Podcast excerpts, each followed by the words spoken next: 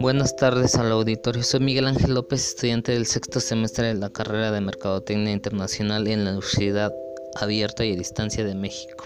El siguiente podcast tiene la finalidad de presentar a la cafetera Nescafé Dolce Gusto de la compañía Nestlé y su relevancia en nuestro país al ser un producto premium tanto por su precio, por sus características y por el uso que éste le ofrece al consumidor.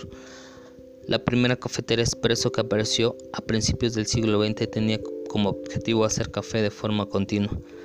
Haciendo un salto en el tiempo, llegamos a la aparición de las cafeteras de cápsula, uno de los grandes inventos en la historia del café allá por el año de 1990.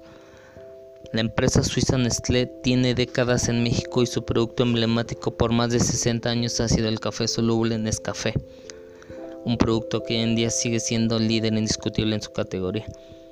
Las cafeteras Nespresso fueron las primeras máquinas despachadoras de llegar en México en el año de 2011 y fue en el año 2014 cuando llegaron a México al mercado mexicano las cafeteras Dolce Gusto.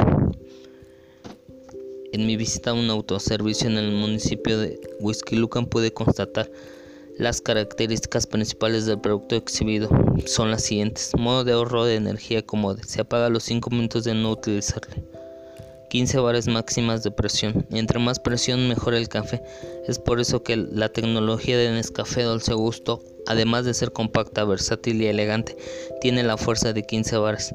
Es decir, da los resultados de un espresso como en un coffee shop en casa. Selector de bebidas frías y calientes. Producto multibebidas, cafés, capuchinos, chocolates y tés, además de la garantía de un año. El último modelo que salió a la venta en octubre del 2018 es una edición especial que hace una representación de criaturas místicas y tradición mexicana conocidas como alebrijes. Jacobo y María Ángeles son los artesanos creadores de este diseño.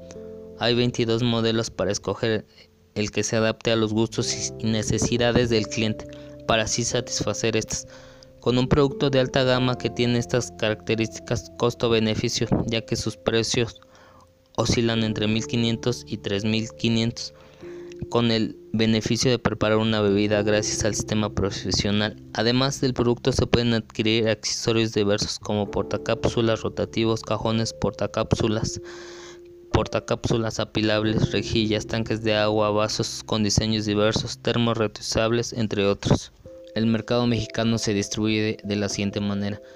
54% toma café soluble, 40% toma café molido y el 5% toma café tostado en grano.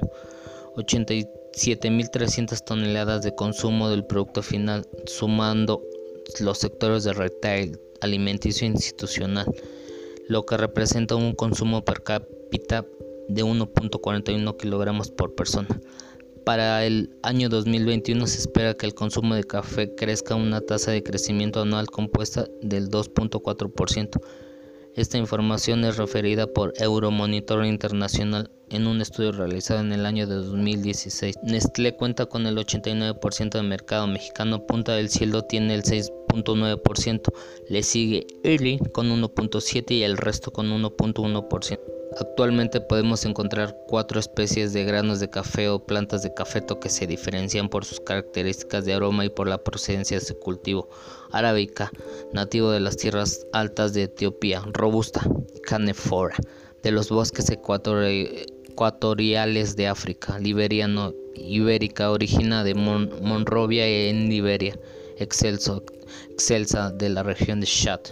Como hemos visto, pues e, el café es una bebida que se toma por detrás del agua como, como favorita. La primera cafetería como tal nació en el Reino Unido, concretamente en la capital de Londres en el año de 1652. Las principales fuentes de información son recursos de la Universidad Nacional Abierta y Distancia de México, de la, de la página oficial nestle.com.mx, mundodelcafé.es, Forbes.com MX, elfinanciero.com MX, elauténticocafé.es, AME Café, Asociación Mexicana de la Cadena Productiva del Café y elauténticocafé.es.